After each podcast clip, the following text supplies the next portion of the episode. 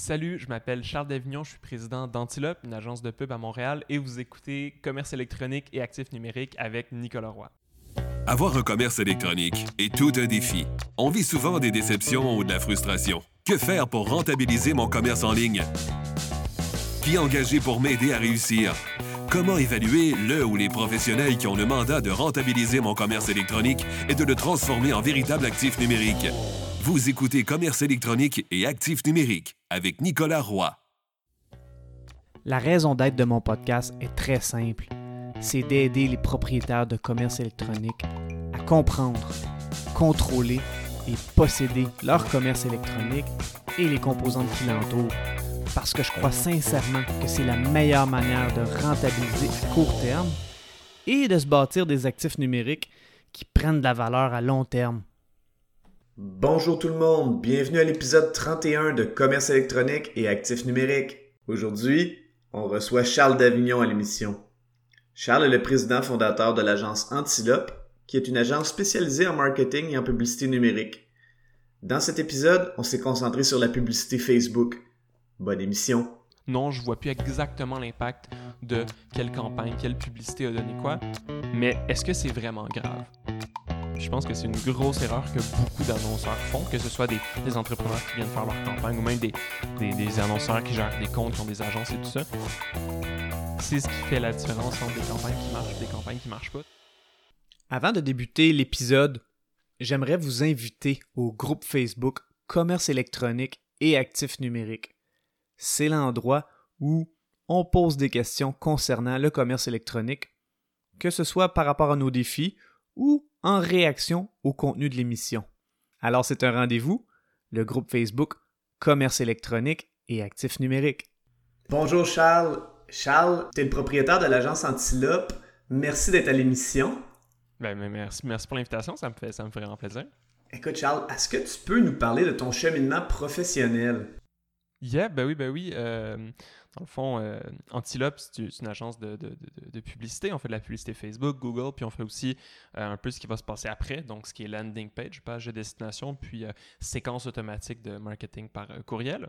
Mais moi, professionnellement, j'ai commencé à m'intéresser au web quand j'avais 15 ans, en gros, pour faire très simple je suis, je, suis embarqué dans une entreprise étudiante, tout ça, ça s'est bien passé. On a fait quelques ventes en ligne, on s'intéressait un peu à comment on pouvait vendre nos petits produits. Puis, en sortant de l'école, euh, à la fin de l'année, je croise quelqu'un qui travaillait pour le, pour le comité d'administration de ce programme-là d'entreprise. Puis il me dit Hey, je suis en train de, monter une agence, ça te tente-tu de m'aider Fait que moi, je m'embarque là-dedans à picosser des, sites web euh, WordPress, à faire du SEO, à faire un peu de pub Google, à faire un peu n'importe quoi. Puis j'avais 15 ans, mais euh, j'étais pas super bon, mais à cette époque-là, c'était tellement facile, il y avait tellement pas de compétition ou quoi que ce soit.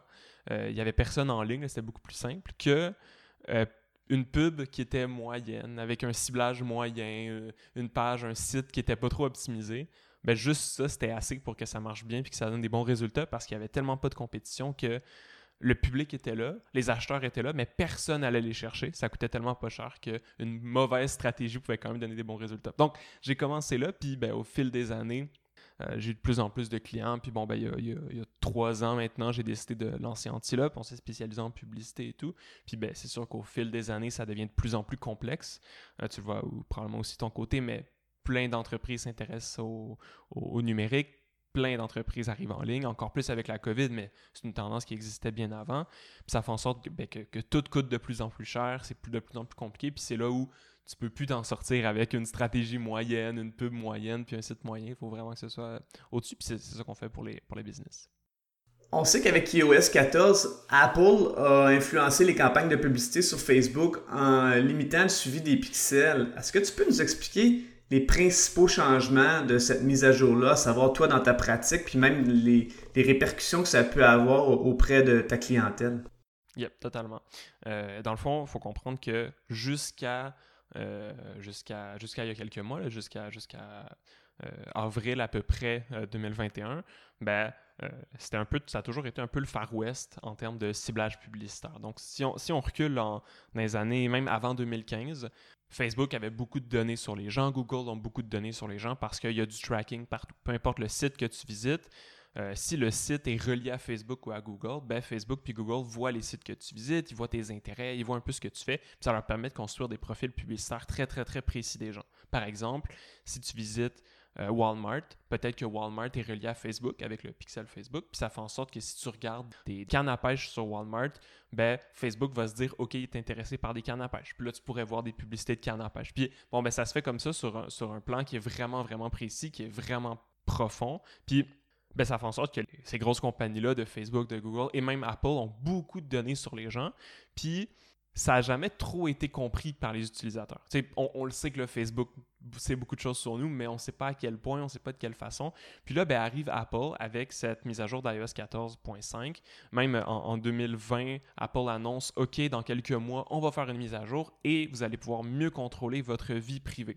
Puis ce que ça veut dire, c'est que maintenant, les gens, sur toutes les applications qu'ils visitent, peuvent dire est-ce que je veux être suivi par euh, toutes les compagnies, par Facebook, par Google, ou est-ce que je veux demander à ne pas être suivi? Puis qu'est-ce que ça fait quand je dis je ne veux pas être suivi? Ben, ça bloque tout tracking. Donc, si je prends mon iPhone, que je dis je ne veux pas être suivi et que je vais visiter des cannes à pêche, Facebook ne le sait pas, Google ne le sait pas, donc Facebook, Google ne voit pas mon comportement. Puis, qu'est-ce que ça a comme impact concrètement chez euh, les utilisateurs? Ben, c'est qu'il y a moins de tracking, il y a plus de contrôle. À mon avis, c'est une bonne chose parce que c'était quelque chose que les gens n'étaient pas trop conscients, euh, puis ça leur donne plus de contrôle. Pour moi, c'est une bonne chose euh, en, termes d'éthique puis de, vie privée. après, ben, c'est évidemment un mouvement qui est en constante évolution. on pourra en parler après. Mais qu'est-ce que ça veut dire concrètement pour les annonceurs? Ben, c'est deux choses. Premièrement, tous les utilisateurs Apple, donc euh, Mac, iPad, iPhone, tout ça, ben, on a moins d'infos sur eux. Je le vois pas que la personne a vu des cannes à pêche et qu'elle serait intéressée par euh, ma canne à pêche, par exemple. Première chose.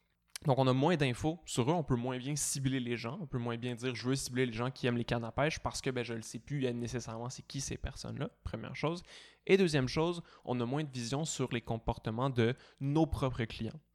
Avant, avec Facebook, c'était assez facile de dire quelqu'un a cliqué sur ma publicité le 1er juillet et le 16 juillet, il est revenu sur mon site et il a acheté pour 250 dollars. Ben, avant, ça se faisait très bien. Puis ça se fait encore aujourd'hui euh, quand les gens n'ont pas d'appareil Apple. Ou ça se fait encore aujourd'hui, mais d'une façon beaucoup moins précise. Parce que si je ne peux pas suivre le comportement des gens, ben, si la personne clique sur ma pub le 1er juillet, puis vient, euh, retourne sur mon site le 16 juillet, acheter une canne à pêche, mais il le fait sur son iPhone, je le verrai pas. Ou si je le vois, ça va être d'une façon qui va être très, très, très modélisée, qui va, être, qui va pas être précise du tout parce que euh, il va avoir bloqué le tracking. Donc, en gros, on transfère dans une nouvelle réalité où on a moins de vision précise sur qu'est-ce qui se passe, autant dans notre ciblage, autant dans nos résultats. Est-ce que c'est un problème crucial et dramatique pour autant? Pas nécessairement. Parce qu'il y a beaucoup d'entreprises qui ont vu bon, une, une diminution de leurs résultats à cause de ça. On ne sait pas encore exactement qu'est-ce que c'est l'impact complet parce que, ben, en même temps de cette mise à jour-là, il y a le déconfinement. On le sait que le déconfinement, ça nuit aux résultats, tout ça. Donc, on ne sait pas encore exactement l'impact total, mais ce qu'on voit, c'est que c'est pas si grave que ça. Au pire, les résultats diminuent de 10%, 20%, mais c'est pas comme si on se mettait à avoir des résultats 3, 4, 5, 10 fois plus chers sur Facebook. C'est juste une nouvelle réalité, puis ça fait des années que les coûts sur Facebook montent. Là, ben, c'est juste ça monte un peu plus, on est un peu moins précis qu'avant. Puis il y a des solutions de contournement, il y a des solutions pour avoir un tracking différent, il y a des solutions qui coûtent cher, il y a des solutions qui coûtent rien du tout. Puis c'est juste de dire, OK, c'est comme ça, comment est-ce qu'on peut jouer dans ces nouvelles, dans ces nouvelles règles du jeu? Puis ce qu'on voit, ben, c'est que les, Facebook, les Google se mettent déjà, sont déjà en train de développer des nouvelles solutions de tracking, des solutions qui sont moins euh, contraignantes pour la vie privée des gens. Euh, donc, par exemple, Google, je ne suis pas exactement au courant, mais Google est en train de développer une solution pour enlever les cookies puis faire euh, un tracking par cohorte d'utilisateurs, par groupe. Donc, au lieu de tracker puis de suivre, d'avoir les informations sur, chaque utilisateur, on va le faire par groupe de personnes, ça va être plus anonyme. Il y a des solutions. Puis Google, Facebook ont des énormes budgets pour ça.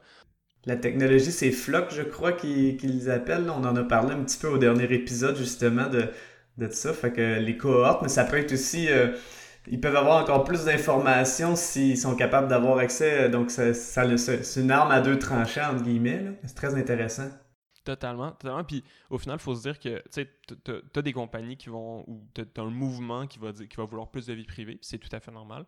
Puis tu as aussi le mouvement de l'autre côté, une force contraire qui veut toujours du tracking publicitaire parce que le tracking publicitaire, même si il y en a qui n'aiment pas ça, c'est ce qui fait vivre une tonne de sites web. C'est ce qui fait vivre, oui, les Facebook de ce monde, mais pas que. C'est ce qui fait vivre tous les sites, euh, tous les, sites gratuits en ligne qui font de la publicité. Ben, sans ce tracking-là, leur valeur d'utilisateur serait beaucoup plus basse.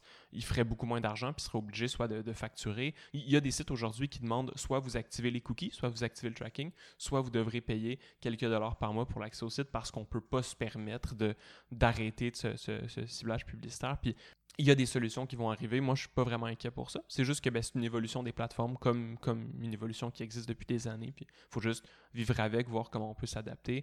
Puis il y a des adaptations techniques, mais au final, la plus grande adaptation, ben, c'est une adaptation qui est plus psychologique. C'est de se dire non, je vois plus tous mes résultats sur Facebook. Non, je vois plus exactement l'impact de quelle campagne, quelle publicité a donné quoi. Mais est-ce que c'est vraiment grave? Les entreprises investissent depuis des années dans des pubs dans les journaux, à la télé, en se disant il y a plein de gens qui voient ma pub, c'est bon, c'est rentable, sans pouvoir suivre quoi que ce soit comme résultat de façon directe, puis ils font confiance à ça.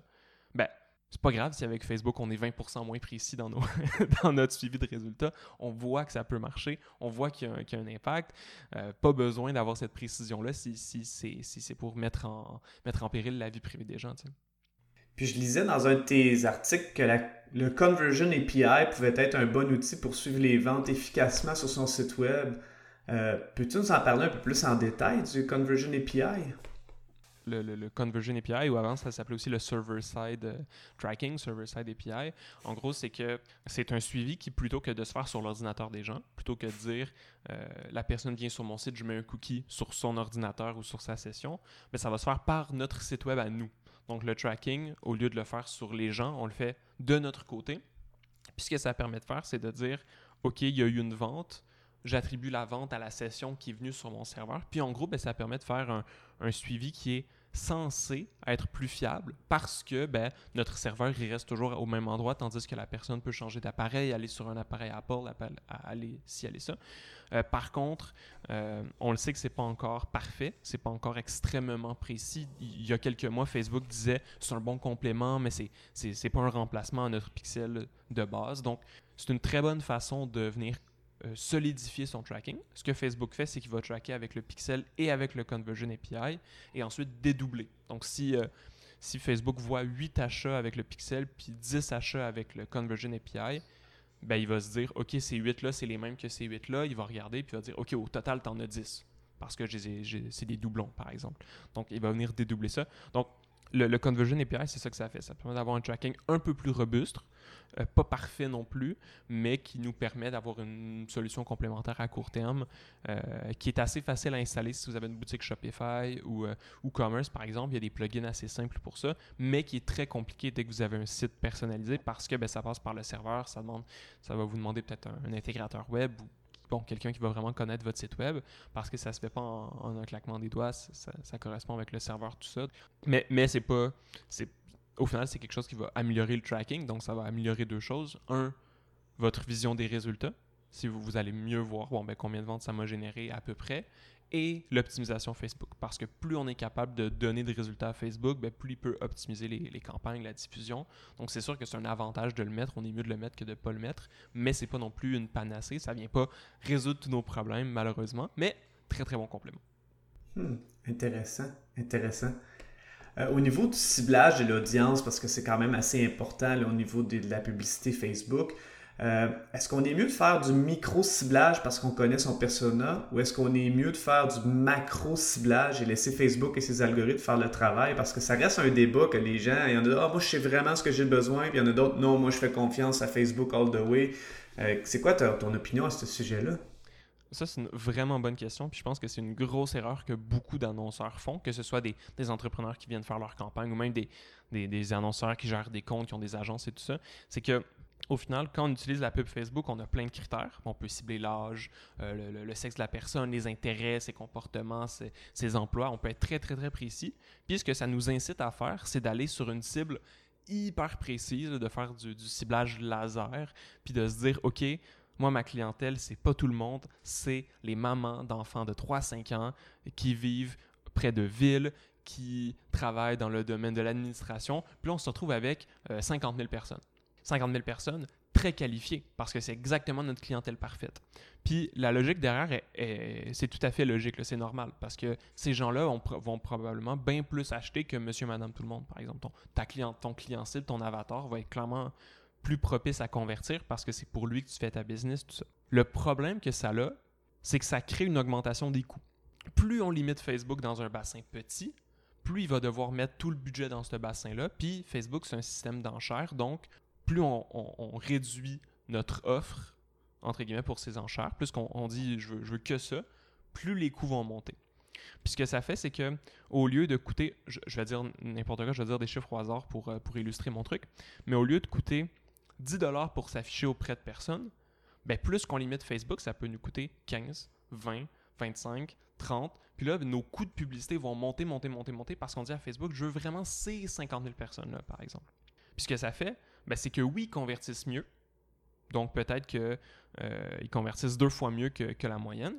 Mais ça me coûte tellement cher aller les chercher que ça vaut pas la peine d'être si précis. Ça fait en sorte que, oui, j'ai une cible très précise, mais je paye tellement cher pour l'atteindre que je perds de l'argent ou je n'arrive pas à, en retirer du profit.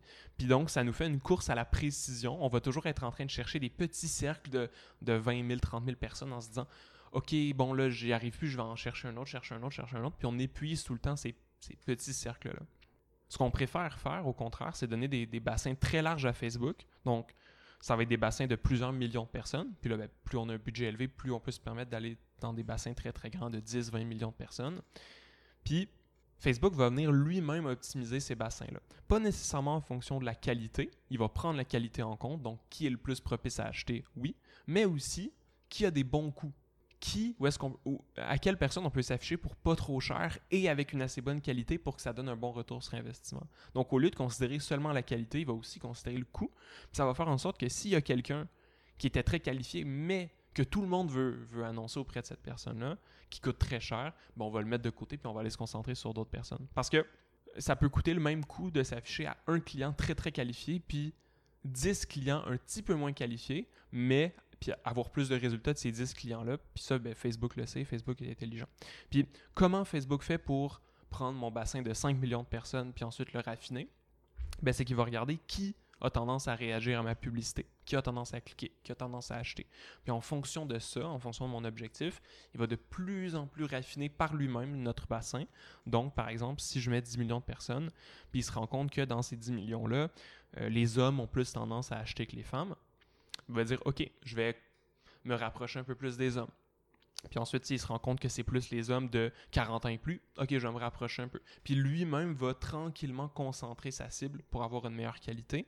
Mais le jour où ça coûte trop cher aller chercher les hommes de plus de 40 ans, bien, il va dire pas grave, j'ai tout le reste que je peux atteindre, je vais aller chercher les hommes de 30 ans. Ah, ça marche encore, les hommes de 20 ans. Lui-même va gérer cette optimisation-là. Donc, non seulement ça l'amène des meilleurs résultats, ça se scale plus, on peut monter le budget beaucoup plus, mais en plus, ça nous demande bien moins de temps de gestion parce que une seule audience de 10 millions de personnes peut, peut te faire des mois et des mois, tandis que créer une audience de 50 000 personnes, on peut perdre de l'argent après quelques jours parce qu'on a déjà épuisé, euh, épuisé ces, ces personnes-là. Hmm, c'est vraiment intéressant parce que l'optimisation du budget, c'est aussi le nerf de la guerre là, euh, en publicité. Euh. Au niveau toujours du ciblage, là, tu peux-tu nous parler des audiences similaires ou look-alike pour euh, présenter notre publicité à des gens qui ont, le potentiel d'être intéressés. Parce que je crois que vous utilisez euh, beaucoup cette, euh, cette fonctionnalité-là, puis même je pense que vous l'optimisez d'une certaine manière qui est, je sais pas si c'est propre à vous-même, mais ça a l'air d'être vraiment intéressant. Là, je, regardais un peu sur volet, puis ça avait l'air d'être quelque chose que je sais pas si c'est vous qui l'avez inventé, mais en tout cas, vous, l'utilisez très bien certainement. Là. Je sais, sais pas si c'est nous qui, l'avons inventé, mais on, l'a découvert de notre côté, puis on s'est dit que c'était vraiment performant. Mais juste pour expliquer aux gens ce que c'est une audience similaire au lookalike. En gros, c'est on va donner une audience source à Facebook. Donc, par exemple, mes, acheteurs, les gens qui ont acheté sur mon site, ou les, gens qui euh, ont visité mon site. Ça, peut être des audiences plus ou moins grandes, plus ou moins qualifiées, les gens qui ont interagi avec ma page, les gens qui me suivent sur Facebook, ce genre de choses-là. On donne à Facebook ces gens-là. Et ensuite, on va dire à Facebook, trouve-moi des gens qui ressemblent le plus à ma source. Par exemple, trouve-moi des gens qui ressemblent à mes acheteurs, mais qui n'ont jamais acheté sur mon site. Puis ce que Facebook va faire, c'est qu'il va regarder les caractéristiques communes de cette source-là. Puis ensuite, ben, va aller chercher des gens euh, dans un pays qui ressemble le plus. Puis le paramètre qu'on a d'ajustement, c'est le pourcentage euh, de similarité. Donc, ce qu'on peut dire à Facebook, c'est trouve-moi le 1% des Canadiens qui ressemblent le plus à mes acheteurs, ou le 2% des Canadiens, ou le 5%. On peut aller jusqu'à 10%. Puis ce que ça fait, c'est qu'on peut avoir une audience euh, le 1% le plus qualifié. Donc, ça nous donne le 1% d'un pays ou de plusieurs pays qui sont le plus proches. On peut aller jusqu'à le 10%. Donc, on peut faire des très, très grandes audiences similaires. Puis ces audiences-là, ce qui est le fun, c'est que plus on a de données pour Facebook, donc plus on a un bassin grand de visiteurs, de clients, tout ça, plus ça devient performant parce que ben, plus il y a de data, puis plus, plus, plus, plus c'est puissant. C'est sûr que ces audiences-là ont un peu diminué en efficacité depuis la mise à jour d'iOS 14 parce que ben, notre source est moins grande, on a moins de visiteurs sur notre site parce qu'on les suit moins, on les track moins, on a moins d'acheteurs, tout ça. Mais c'est pas pour autant que ce ne sont plus des audiences qui sont utilisables, ils sont, ils sont performantes. En fait, ce qu'on fait aujourd'hui avec ces audiences-là, c'est qu'on les, on les stack. Au lieu de dire à Facebook, je veux que tu ailles me chercher le 1% de mes acheteurs, on va dire à Facebook, je veux que tu ailles me chercher le 1% de mes acheteurs, le 1% des visiteurs de mon site, le 1% des gens qui ont interagi avec ma page, le 1% des gens qui ont interagi avec mon compte Instagram, qui ont, qui ont ajouté au panier. On va lui donner le 1% de tous nos audiences. Puis au lieu d'avoir juste 1% d'acheteurs, ben, on va avoir une, audience qui est beaucoup plus large, qui est beaucoup plus facile aussi à Facebook de, se retrouver. Puis on appelle ça les lookalike stack. Donc on vient mettre tous nos audiences lookalike du même pourcentage dans un même ensemble de publicités. Bon là c'est un peu technique, mais au final, ce qu'on ce qu'on en ressort, c'est que le 1% de nos acheteurs, c'est des gens très très qualifiés. Puis le 1% des gens qui ont euh, interagi avec mon, ma page Facebook, c'est des gens un peu moins qualifiés, mais avec un plus grand volume de données. Donc, on se retrouve à balancer qualité et volume de data pour avoir, au lieu d'avoir juste le 1% du Canada, ben, on se retrouve peut-être avec plusieurs pourcentages. Euh, on peut se retrouver avec plusieurs millions de personnes assez facilement. Puis ça donne encore une fois un bassin plus grand Facebook, c'est plus performant, ça coûte moins cher. Puis ça fait en sorte que même aujourd'hui, avec moins de données, on peut retrouver des très très bons résultats dans un lookalike 1% ou un lookalike 5% par exemple, parce que ben, on lui donne assez de données puis on, donne un bassin assez grand. C'est super intéressant, c'est super intéressant. Puis est-ce qu'on peut inclure à ça ou bien non, c'est quelque chose de distinct, euh, ajouter les gens qui sont sur notre infolette, sur notre liste de diffusion, ou c'est quelque chose de distinct ça? Totalement. En fait, dans nos sources, euh, dans, les sources qu'on donne à Facebook, c'est tout ce qui est les, gens qui ont eu un comportement sur Facebook ou sur Instagram, donc les gens qui ont interagi avec nos comptes, tous les gens qui ont eu un comportement sur notre site, donc les visites du site, les ajouts au panier, les, paiements, les, acheteurs, et aussi on peut importer notre liste mail. Euh, donc, on peut importer nos contacts d'infolettres euh, aussi. Puis ce que Facebook fait, c'est qu'il va les associer au, profil Facebook. Donc, on n'a pas une association 100% précise. Il y a des gens qui ne reconnaîtront pas, mais pour une grande majorité, ça va fonctionner si une entreprise sait que la majorité de ses clients est sur une plateforme, que ce soit Facebook ou Instagram, est-ce qu'elle est mieux de cibler uniquement cette plateforme ou est-ce qu'elle est mieux d'utiliser les deux plateformes? Parce qu'il y en a qui disent Ah, moi, mes gens sont tel âge, c'est plus Facebook, on n'ira pas sur Instagram, Instagram c'est trop jeune ou vice-versa. Il y a toujours des croyances là-dessus. Je voulais savoir ce que tu en pensais. Ben, au final, ça revient, ça revient vraiment à mon point de, micro-ciblage. les, plateformes, c'est exactement ça. C'est comme se dire, ma clientèle est plus sur Instagram, donc je vais juste mettre Instagram dans, mes placements publicitaires. Ben, ce que ça fait, encore une fois, c'est qu'on limite Facebook. Au lieu de donner un grand bassin où mettre nos publicités, on lui donne un plus petit bassin. ça va faire en sorte que lui, il veut quand même tout dépenser le budget. Donc, parfois, ça va coûter plus cher pour rien. Puis, ce qui est très, très fort avec, euh, Facebook, quand on lui donne tous les placements, tous les placements, c'est Facebook, donc euh, mobile, ordinateur, c'est Instagram, mais c'est aussi euh, leur réseau d'audience. Donc, il y a plein d'apps qui utilisent le service de Facebook comme publicité. Euh, c'est pas pour rien que des fois, vous allez voir des publicités Facebook sur Candy Crush. ben, c'est parce qu'il y a plein d'applications qui vont utiliser Facebook pour diffuser des publicités. C'est plus facile pour eux que d'eux-mêmes trouver des gens à afficher. Donc, ce que ça fait, encore une fois, ben, c'est que Facebook va partir avec tout ce grand bassin-là d'applications, d'Instagram, de Facebook, de Messenger, puis va lui-même déterminer quelle plateforme performe le mieux. Où est-ce que les gens cliquent plus? Où est-ce que les gens achètent plus? Puis souvent, ce que ça fait, c'est que, disons que ta clientèle est sur Facebook, ben, tu vas te rendre compte que 99% de ton budget va aller sur Facebook. Donc, Facebook va, lui-même faire cette réflexion-là de Ah, ta clientèle est là, je vais mettre ton budget là. Mais tu vas voir que une fois de temps en temps, Facebook va mettre quelques dollars sur d'autres plateformes, puis ces quelques dollars-là vont se transformer parfois en vente, puis ça va te donner quelques dollars qui donnent une vente de 50$, un retour sur investissement incroyable, puis tu vas être bien content d'avoir laissé tous les placements parce que le jour où tu veux t'afficher auprès de la bonne personne au bon moment, parce que ce bon moment-là, ça se trouve que c'est quand la personne est sur, euh, Instagram, euh, dans le métro, ben tu peux le faire, puis Facebook va avoir cette liberté-là. Donc, euh, il y a souvent la, croyance de si je laisse Facebook nous afficher partout, il va nous afficher aux places euh, les, plus délaissées, les plus cheap, ça va ça va pas fonctionner. Mais ça c'est pas vrai. Facebook Facebook optimise vraiment pour les pour les résultats puis on le voit, ça marche très bien. Donc laissez tous les placements là, dans, tous les cas. Hmm. C'est le fun de savoir que Facebook, euh, ben, Facebook veut que ça marche, donc parce que les autres, ils veulent toujours qu'il y ait de la récurrence dans leurs revenus, donc ils font, ils font du mieux qu'ils peuvent pour que ce soit un succès. Pour les entreprises qui ont un commerce électronique, oubliez d'utiliser les campagnes par catalogue, c'est une erreur parce qu'il y en a qui font seulement des posts, c'est-à-dire pas des posts, mais des, publicités qui sont euh, directement euh, comme une, publication, mais qui n'utilisent pas le catalogue. Est-ce que tu peux nous en parler davantage de ces fonctionnalités-là pour le commerce électronique? Quand on parle de catalogue, en fait, c'est un objectif de campagne, mais ce que c'est vraiment, c'est des publicités euh, dynamique.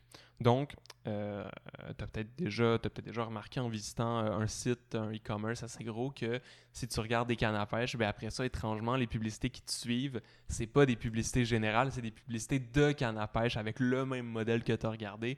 Puis tu te dis comment ils savaient que je regardais ce modèle-là. Ben ça, c'est des publicités dynamiques. Si j'ai une boutique en ligne avec 200 produits, euh, je ne vais pas manuellement faire 200 publicités pour les gens qui ont visité un produit 1, 2, 3, 50, 100, 200. Je ne vais, vais, pas en faire 200. Ce que je vais faire, c'est que je vais utiliser des publicités qui sont dynamiques. Euh, l'objectif en créant ces campagnes, c'est Catalog Sales. Et ce que ça nous permet de faire, en gros, c'est d'importer nos produits sur Facebook et de les faire synchroniser. Donc, que Facebook connaisse nos produits en vente, leur prix, notre stock. Et avec ce catalogue-là, ben, on peut automatiser notre publicité euh, dynamique. Donc, faire en sorte que si tu visites le produit A, ben, je vais te montrer une pub, puis l'image, ben, ça va être le produit A, puis le lien, ça va être le lien vers le produit A pour l'acheter, puis je vais te mettre le prix, puis je vais te mettre euh, le, bon bouton, etc. Puis ces publicités catalogues-là, c'est quelque chose de vraiment, vraiment puissant parce que euh, il y a beaucoup de gens qui vont visiter des produits, les ajouter au panier, puis pour une partie des gens, ils vont quitter le site parce que euh, parce qu'ils n'ont juste pas eu le temps d'acheter, parce qu'ils ont, pensé à d'autres choses, euh, leur Internet s'est coupé, il y avait d'autres priorités, ils étaient dans le métro, puis leur arrêt est arrivé. Il y a plein de raisons pourquoi quelqu'un va arrêter son achat avant de le faire, euh, pour des raisons de situation. Puis ce que ça fait, ben, c'est que remontrer le produit, ça va juste donner le petit nudge qui manquait, le, petit coup pour dire Hey, oublie pas d'acheter. Ah oui, c'est vrai, je voulais l'acheter. Ok, je l'achète. Donc, tu as cette partie-là de clientèle qu'on fait juste se réafficher pour, rester dans la tête des gens puis qui vont acheter. Puis tu as une autre partie des gens qui vont quitter un site avant de finaliser leur achat pour une vraie raison. Euh, par exemple, je trouve ça trop cher. Ou je suis pas encore sûr que c'est le bon produit pour moi. Ou je suis pas sûr que c'est une vraie boutique en ligne puis j'ai peur de, me faire arnaquer. Il y a encore beaucoup de gens qui n'utilisent pas vraiment d'achat en ligne parce qu'ils sont pas sûrs, ils, ils font pas trop confiance. Ça l'arrive aussi. Ce que cette publicité-là permet de faire, c'est de se rafficher auprès des gens puis d'essayer de donner les arguments qui manquent. Donc, euh, si c'est pour la confiance, on peut proposer notre garantie. Si c'est parce que c'est trop cher, on peut ramener l'idée de euh, peut-être tu as des paiements multiples ou représenter la valeur du produit parce que les gens l'avaient mal compris. Il y a plein d'arguments complémentaires comme ça qu'on peut ramener. Il y a même des entreprises qui vont donner une promotion spéciale pour que tu reviennes acheter. Bon, le, ça dépend des stratégies de business, c'est pas bon ou mauvais, mais ramener cette publicité-là avec le produit, avec les bons arguments, ça fait vraiment un gros changement pour les business. Ça coûte pas cher parce que ça coûte pas cher s'afficher auprès des, quelques dizaines ou quelques centaines de personnes qui ont vu les produits. Il n'y en, a pas des, millions et des millions. Ça peut coûter quelques dollars par jour pour commencer, puis ça nous permet d'avoir des retours sur investissement vraiment intéressants parce que c'est toutes des gens qui sont tout, tout, tout prêts à acheter, puis qui avaient juste besoin d'un petit dernier coup. Euh, puis ce qui va être important avec ces pubs-là, c'est de bien contrôler le nombre de fois que les gens les voient. Parce qu'on veut surtout pas devenir l'entreprise agressante que tu vois huit fois par jour euh, sur tous les sites que tu visites. Ça, ça devient juste désagréable pour les gens. Les gens achèteront juste moins. On veut être certain qu'on s'affiche pas plus de X fois par semaine. Puis là, on va vraiment venir contrôler notre répétition. Euh, il y a certaines entreprises qui on va s'afficher un peu plus parce que c'est des produits un peu plus complexes, d'autres un peu moins parce que c'est plus simple à comprendre. Ça dépend toujours. Mais typiquement, on veut pas dépasser une fois par jour. Si on s'affiche sur, un client plus d'une fois par jour, souvent on se rend compte que ça devient inutile ou désagréable. Les gens vont être tannés de nous voir. Puis on veut surtout s'assurer aussi de ne pas s'afficher sur trop longtemps. Si quelqu'un visite un produit aujourd'hui, je veux pas que six mois plus tard, je continue à m'afficher chaque jour en disant Hey, reviens acheter. C'est beaucoup trop. Euh, les gens vont finir par me détester avec raison. On veut être sûr que si mon cycle d'achat est de une semaine, ben que je m'affiche pas plus qu'une semaine. Puis si après une semaine, les gens n'ont pas acheté, tant pis, on, s'affichera pour d'autres produits. On, va, on va venir y montrer d'autres pubs un jour, mais on va arrêter de, s'acharner, puis on ne veut pas le déranger non plus. C'est super. Effectivement, que si six mois après, encore, euh, tu vois encore ça apparaître, c'est wow, c'est agressant, c'est très agressant. C'est sûr que si après six mois, tu continues à montrer le même produit et la personne n'a pas acheté, c'est probablement qu'il faut changer d'angle parce que c'est sûr que ça marche pas. Ça va prendre soit d'autres produits, soit d'autres angles, ou soit juste abandonner. C'est sûr que c'est très long, six mois. Au niveau graphique, euh, on sait que ça prend différents visuels pour une publicité Facebook euh, ou Instagram. Euh, la question que je me pose, puis c'est une question parce que j'entendais quelqu'un faire mention de ça, puis j'étais pas certain, puis je voulais voir si, si tu avais du data ou si tu avais observé une tendance là-dessus. Il quelqu'un qui disait Ah, c'est toujours mieux si on voit une, tête d'humain, ben, c'est-à-dire une tête ou plusieurs, un visage d'un humain, une présence humaine dans une publicité que juste le produit. On voit qu'il y a beaucoup plus de conversions, que ce soit peu importe l'objectif de la campagne, mais que ce soit souvent un clic pour euh, aller sur le site web ou quelque chose. Est-ce que vous avez vu cette tendance-là ou pas vraiment? Ça, ça a plus ou moins rapport, ça dépend d'une industrie à l'autre? Ça dépend, ouais, ça dépend surtout de, de, l'industrie, puis ça dépend de chaque entreprise, en fait. Là. Tout, tout, ce qui est des règles de création publicitaire, on, voit plein de bonnes pratiques. On voit plein de, de bonnes de, choses à respecter le plus possible. Par exemple, on veut pas, euh, on veut pas euh, surcharger notre visuel puis mettre trop d'informations parce que ça va, être, ça va être trop pour les personnes, ce genre de choses-là. Mais toutes les bonnes règles, en fait, sont toujours à remettre en cause parce que selon l'entreprise, on peut trouver plein d'exceptions. Puis ça fait en sorte que les règles, c'est plus des bonnes pratiques générales que des vraies indications de test parce que si nous, on fait un test avec un de nos clients puis on détermine que mettre son visage performe mieux, ben peut-être qu'à côté, on a une autre entreprise que c'est totalement l'inverse. Puis au final, ça dépend tellement du branding de chaque business, ça dépend tellement de la clientèle que euh, on a des, des, clients que mettre leur visage, ça fait doubler les résultats. Puis on a d'autres clients que c'est mettre le produit que ça fait doubler les résultats parce que le produit est plus visuel, c'est plus facile à comprendre comme ça le produit, puis c'est plus facile à acheter, puis les gens à la limite se foutent un peu de qui est derrière euh, en tant que visage, puis c'est correct comme ça. Donc c'est vraiment testé pour chaque business, là, c'est vraiment comme d'essayer de se fier à des tests de quelqu'un d'autre pour ses propres stratégies ça, ça l'amène souvent à l'erreur parce qu'on va souvent se limiter. On va se dire, OK, les visages, ça marche mieux. Je vais faire trois pubs avec ma face. puis ça va être trop. Il aurait fallu tester autre chose. Puis des fois, euh, ça va être la photo stock un peu poche qui va le mieux marcher. Même si on se dit, même si à côté on a designé la meilleure des animations, juste parce que ben, c'est comme ça. Puis c'est comme ça que, les gens ont réagi. C'est comme ça que Facebook a décidé que ça allait coûter moins cher. Puis c'est pas plus grave que ça. L'objectif, c'est juste que nos publicités, un, amènent des résultats tout en respectant notre marque. On veut pas faire des publicités qui sont agressantes ou qui, qui sortent de notre image de marque.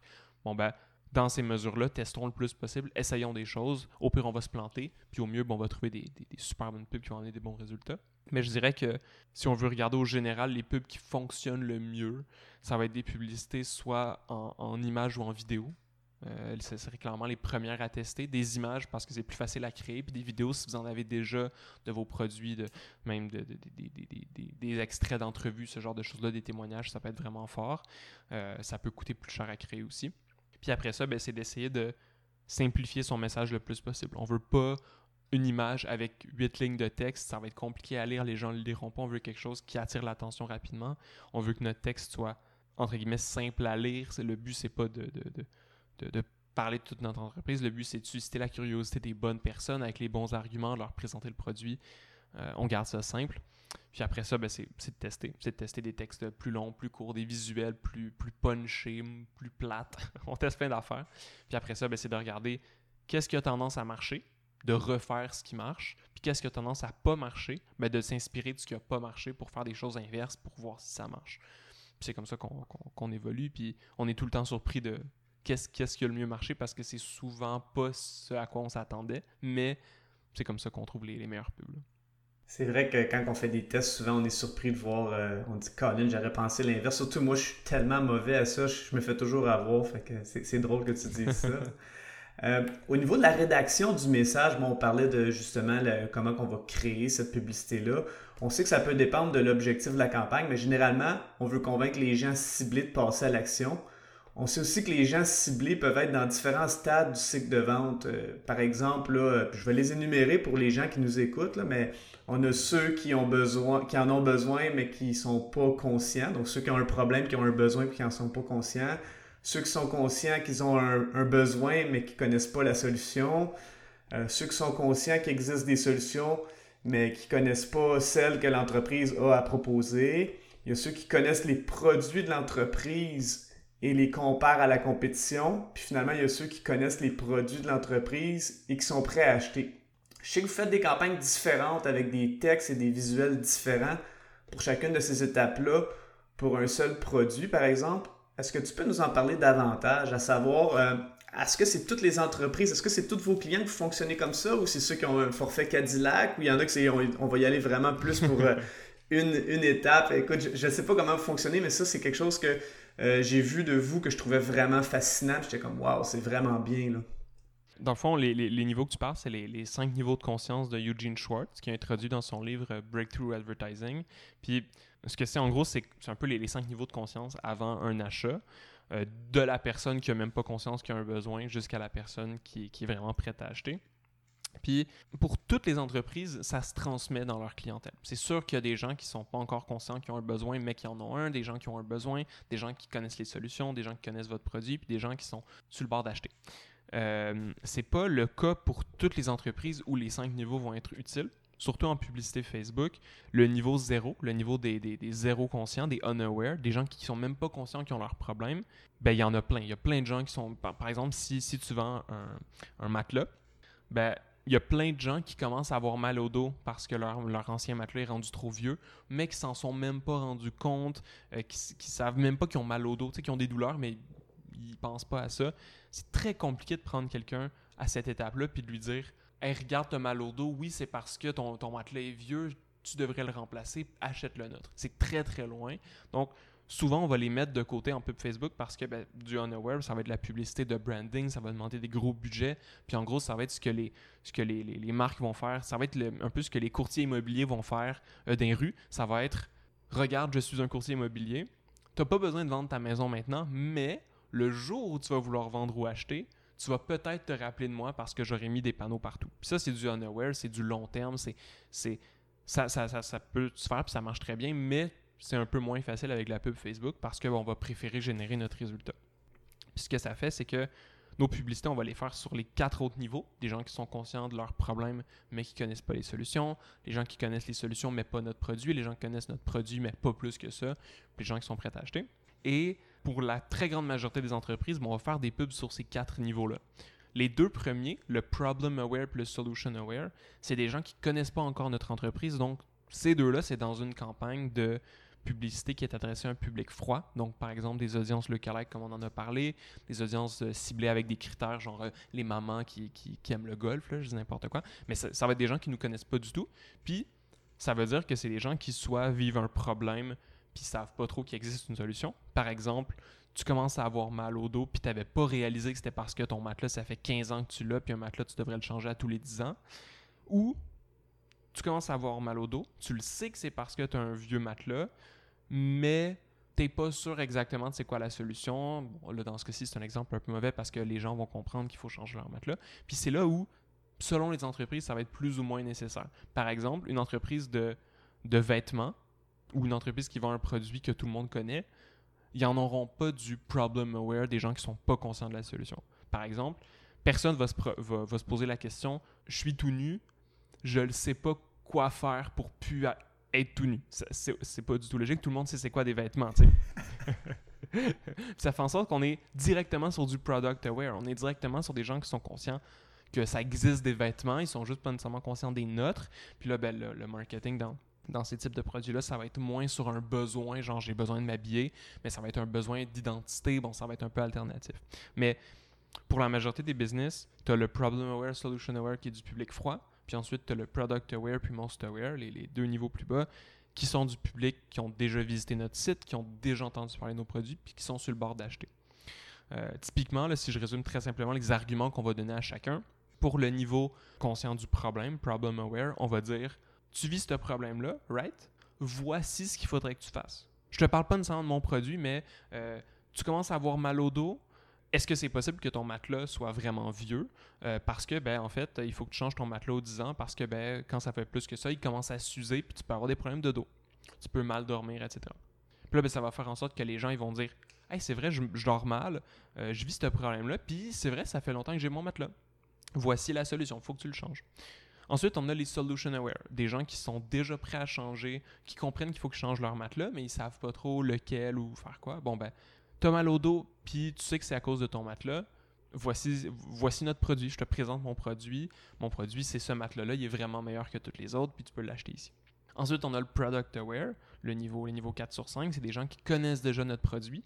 Donc, Là, le but, c'est pas de dire découvre mon nouveau produit, parce que les gens savent déjà qu'il existe. C'est de dire voici comment mon produit est meilleur que les autres, voici comment mon matelas est meilleur que celui que tu vas retrouver chez, chez l'autre boutique de matelas.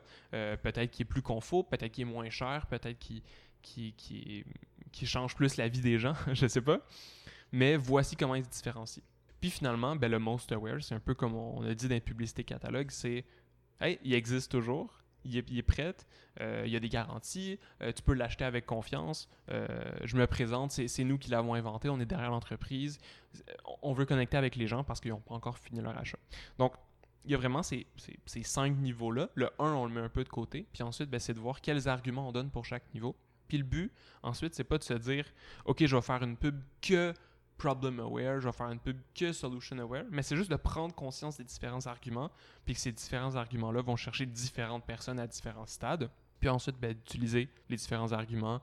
Euh, si je vais chercher un public froid, je vais utiliser du problem aware, du solution aware. Puis si je vais chercher en reciblage, je vais utiliser le niveau 4 et 5, product aware, euh, most aware. Donc, c'est à garder en tête parce que ben, c'est ce qui fait la différence entre des campagnes qui marchent et des campagnes qui marchent pas. trop souvent, des business vont juste faire une pub en disant regarde, voici notre super matelas, il est numéro un dans sa catégorie, il est fait de belle qualité, achète-le ici. Sauf que la personne qui a mal au dos puis qui sait pas qu'il doit changer son matelas, elle répondra pas à la pub parce qu'elle n'est pas prête du tout à acheter, elle n'est même pas prête à, regarder les produits. Elle sait même pas que les produits vont, répondre à un de ses besoins. Donc, en allant chercher ça, on va, chercher des, bien meilleurs résultats. Hmm, c'est fascinant parce que c'est vraiment tout ce qui est, c'est très très psychologique effectivement. Donc, euh, c'est comme ça que les gens fonctionnent d'ailleurs. Puis ça rejoint aussi quelque chose de, super important que je voulais mentionner, c'est que souvent quand on fait de la pub, on a un peu cette idée-là de Ah, vous vendez des choses à des gens qui n'en ont pas de besoin. vous, vous poussez un peu des produits à des, gens qui, pour qui c'est pas vraiment nécessaire. Mais en réfléchissant à ces niveaux de conscience-là, ce qu'on fait, c'est que vraiment, on a comme objectif d'aller chercher juste les gens qui vivent le problème pour lequel on vient résoudre. C'est sûr qu'au final, il y a des gens qui achètent par impulsion, euh, ça l'arrive, ça, ça, se contrôle pas, mais on n'est jamais en train d'essayer de faire à croire à quelqu'un qui, aurait besoin de quelque chose. On est toujours en train de dire, tu vis ce problème-là, notre produit peut régler ton problème euh, si tu es dans cette situation-là. Puis si tu es dans cette situation-là, Y, ben, on peut pas régler ton problème. Fait c'est en, venant vraiment bien comprendre c'est quoi les problèmes de notre clientèle puis comment on peut les résoudre, puis en mettant ça clair partout, ben, ça fait en sorte que les gens qui achètent à la fin, c'est pas des gens qu'on a convaincus par la pression puis par euh, des, fausses promesses ou n'importe quoi. On les a juste convaincus avec les faits de check. Tu vis ça, notre produit règle ce problème-là ou t'aide à l'améliorer. Si tu veux, tu peux l'acheter. Voici comment il se différencie puis prends action si tu veux ou non. Super intéressant. Puis au niveau des résultats, quelles devraient être les attentes ou quelles attentes pourraient avoir les gens qui veulent investir en publicité Facebook ou Instagram? Tu sais, parce que souvent, la gestion des attentes, c'est toujours important. On sait que c'est un investissement. Il y en a qui ont des attentes irréalistes. Euh, il y en a qui n'ont pas assez d'attentes. Donc, euh, on s'en donnait des pourcentages, mais juste au niveau philosophique, quel genre d'attente qu'une personne pourrait avoir?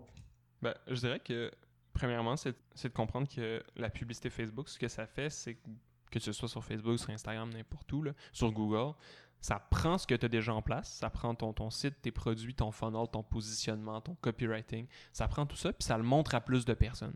C'est littéralement tout ce que ça fait. Puis sur Facebook, on va optimiser exactement à quelle personne, exactement c'est quoi le message, mais ça le prend puis ça le diffuse plus. Si aujourd'hui ton produit ne vend pas parce que tu as mal identifié le problème de ta clientèle, ou parce que tu présentes les mauvais arguments, ou parce que la clientèle que tu as ciblée, euh, c'est c'est pas nécessairement les bonnes personnes, puis que tu mets de la pub Facebook, c'est sûr que ça marchera pas. Parce que le problème, il est bien au-delà de la pub Facebook. Tu prends un mauvais produit, tu le montres à plus de monde, ça va rester un mauvais produit, puis ça va rester que les gens ne l'achèteront pas.